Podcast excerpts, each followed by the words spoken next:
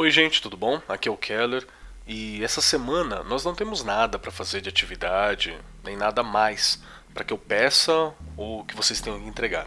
Vamos só bater um papo, vamos dar uma descansada e a atividade dessa semana vai ser ouvir esse mini podcast aqui e pensar um pouquinho.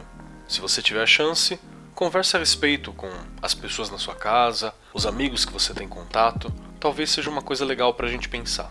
Nós estávamos conversando sobre o renascimento cultural, né, que veio depois da Idade Média, que é um período difícil, é um período bastante difícil, que teve uma certa opressão por parte da igreja. Quando a gente pensa na Idade Média, muita gente chama ela de Idade das Trevas.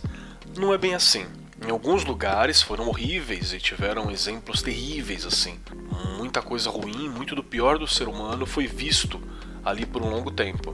Mas houveram vários momentos interessantes e sempre a beleza, independente do momento em que a gente está vivendo. Mas não é disso que eu quero falar. A minha conversa com vocês é sobre uma doença que se alastrou ao longo da Idade Média, em vários momentos, indo e voltando, sempre matando muita gente. E ela demorou um pouco para ficar uma coisa gigantesca, porque quando ela dava como doença, as cidades eram isoladas e distantes, não eram tão fáceis de atravessar, então era muito comum que as pessoas de uma cidade inteira morressem ou de uma vila morressem antes de conseguir passar ou que ela se alastrasse. Pois é, eu vou falar com vocês de uma coisa chamada peste negra ou peste bubônica. Ela tem esse nome, não procure no Google, as imagens são meio perturbadoras.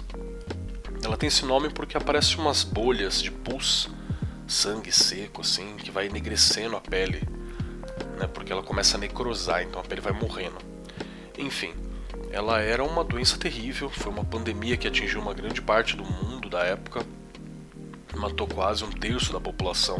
Quer dizer que de cada três pessoas uma morria. Isso é bastante. Ao longo de vários períodos. E muita gente pensou que naquele momento era o apocalipse. Tem até algumas religiões que falam que o pior momento do apocalipse foi a Idade Média, porque guerra, peste, fome, morte estava caminhando pela Terra. Se observarmos a história, veremos que essa é mais uma de várias pandemias que a humanidade enfrentou, com muitas baixas, com muita tristeza, mas mais uma. E nós estamos em outra agora. Uma reflexão que eu quero fazer com vocês é que depois dessas pandemias, a gente sempre teve um, um pequeno salto, um avanço e um desenvolvimento da humanidade. É difícil de saber o porquê, mas por exemplo, no fim da peste negra, o que a gente teve foi o renascimento, que é o que nós estamos estudando. Talvez, no momento em que as pessoas estavam ali isoladas, sem poder ter a interação que elas gostariam, sem poder ter o comércio, sem poder ter as agitações da vida, se voltaram para si e bolaram ou imaginaram qual era o mundo que elas gostariam de construir ou de pertencer depois que tudo passasse é uma chance para reconstruir ou para ter parte na construção do que vai vir depois. E eu sei que as notícias, os jornais vão sempre jogar na nossa cara várias coisas pesadas e difíceis de pensar, e a nossa própria preocupação vai aumentando, especialmente porque a gente não tem a vida ganha, não tem dinheiro, não sabe do trabalho, como é que vai ficar no futuro. Eu quero convidar você também a pensar um pouco qual é o futuro que você gostaria de, de construir, de conhecer, de fazer parte. Quando tudo isso acabar, o que, que você vai fazer por você, pela sua família, pelos seus amigos, pela sua escola, por mim, pelo outro? O que, que você pode contribuir para construir para esse outro mundo? Você quer um mundo com menos violência? O que, que você pode fazer para ter ele? Você quer um mundo com mais arte? O que, que você pode oferecer para essas artes? Você quer um mundo com mais amor? Como que você vai expressar o amor depois disso tudo? É um pensamento simples, mas ele ajuda a gente a continuar caminhando e pensando no que vai vir depois. Eu tenho muita fé em todos vocês.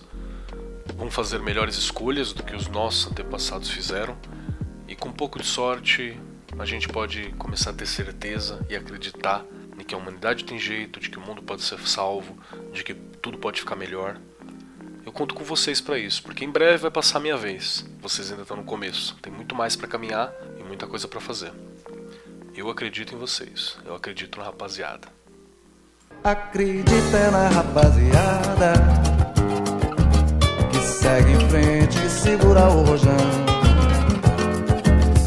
Põe fé na fé da moçada que não foge da fera, enfrenta o leão.